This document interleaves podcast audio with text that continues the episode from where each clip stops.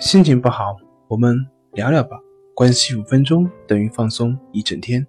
大家好，欢迎来到重塑心灵，我是主播心理咨询师杨辉。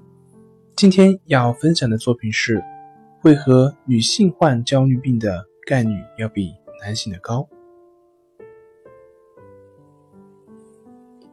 焦虑症是一种常见的心理障碍。国外流行病学研究结果显示。城市人口中，大约有百分之四点一到百分之六点六的人在他们的一生中会发生焦虑症。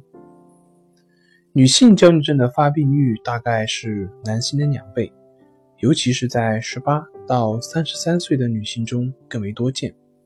处在这个年龄段的女性对自己的长相、工作和婚姻等有许多期盼，面临许多的问题。女性为何容易产生焦虑症呢？归纳起来有以下几个因素：第一个是心理的特点与男性不同。从心理的特点上看，通常女性比男性更容易发愁，对亲情、工作和表现比男性要求更高，更容易感到担忧。第二个是体质的因素，女性往往属于易激动体质类型，对兴起和压抑都感到害怕。而这样的体质，往往容易患病。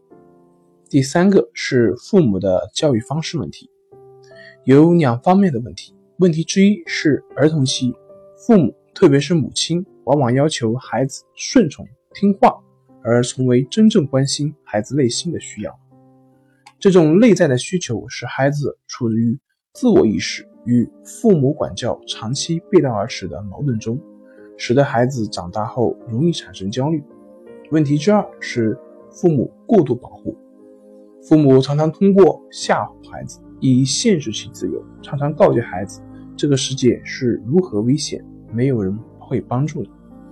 以上的教育方式对女孩子更是倍加关怀，因此长大后突然发生事情时，这种儿时印象会强烈的反射出来，使得成年女性。更容易发生焦虑。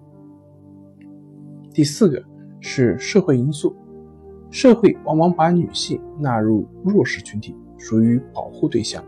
这种保护使得大部分女性处于从属的地位，而这种从属地位也往往决定了她们的生活方式和考虑问题的方式，容易为生活而担心。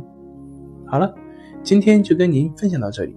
欢迎关注我们的微信公众账号“重塑心灵心理康复中心”，也可以添加微信 “su 零一一二三四五六七八九 ”，“su 零一一二三四五六七八九”，与专业的咨询师对话，了解焦虑的解决办法。那我们下期节目再见。